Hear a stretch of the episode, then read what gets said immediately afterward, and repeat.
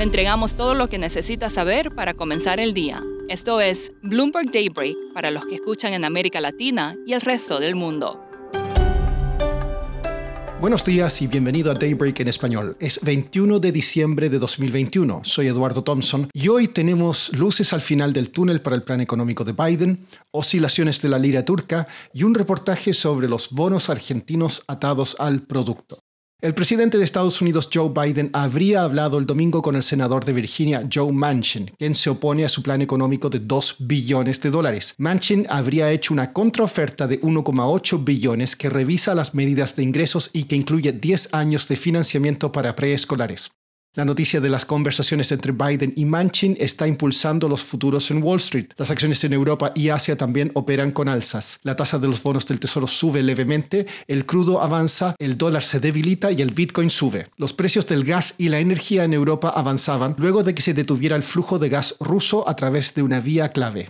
La lira turca acumula un alza del 28% contra el dólar en las dos últimas sesiones, luego que el gobierno del presidente Recep Tayyip Erdogan anunciara medidas extraordinarias para fortalecer la moneda. Entre las medidas están protecciones a los ahorros en liras. Recordemos que la lira se ha debilitado un 42% en 2021, debido a la creencia de Erdogan de que los recortes de tasas controlarán la inflación, al revés de lo que recomiendan casi todos los bancos centrales del mundo. Pasando a América Latina, los mercados en Chile reaccionaron negativamente a la elección del izquierdista Gabriel Boric a la presidencia. Las acciones cayeron más de un 6% y el peso llegó a un nuevo mínimo. Boric reiteró que mantendrá la responsabilidad fiscal y que espera elegir a su gabinete lo antes posible. En México, el presidente Andrés Manuel López Obrador criticó al Instituto Electoral del país por posponer una consulta sobre su mandato por cuestiones presupuestarias. Dijo que es lamentable y penoso que se retrase la consulta sobre la revocación del mandato del presidente y que la decisión del instituto era inconstitucional.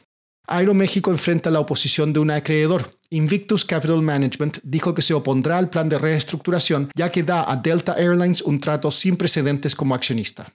En Argentina, las transacciones en bonos atados al crecimiento de la economía han repuntado con fuerza, pero no por lo atractivo de sus precios o sus cupones. Scott Squires, periodista de Bloomberg News en Buenos Aires, escribió un reportaje al respecto disponible hoy en el terminal. El mercado de títulos ligado al crecimiento económico de Argentina está volviendo a la vida, pero no debido a las grandes esperanzas para la economía de la nación. Los cupones del PBI, que se pagan cuando se alcanzan ciertos umbrales de crecimiento, no han entregado un centavo a los inversores desde 2012 pero aumentaron más del doble al principios de este mes después de que un corte federal de los Estados Unidos dijo que el gobierno debe mostrar cómo calculó los datos del Producto Interno Bruto en disputa desde el año 2013 cuales están en el centro de una batalla legal liderada por el Fondo Aurelius Capital Management. Scott, ¿por qué son tan polémicos estos títulos? Aurelius y otros fondos sostienen que el gobierno reportó bien el crecimiento en 2013 para evitar tener que pagar las órdenes. Los valores subieron casi a un máximo de dos años debido a la especulación de que la orden judicial va a revelar maniobras nefastas del gobierno y obligará al país a entregar dinero a los inversores. El sube en el precio se produce después de una historia larga que comenzó cuando se ofrecieron a los acreedores como un endulzante de última hora en la reestructuración de la deuda de Argentina en 2005. Pero los inversores en ese momento estaban confundidos acerca de cómo valorarlos, en parte debido a las reglas ambiguas sobre cuándo pagarían exactamente. Si bien las garantías se diseñaron con el espíritu de compartir la riqueza de Argentina cuando un crecimiento sostenido, pero se han convertido en un dolor de cabeza tanto para el gobierno como para los tenedores.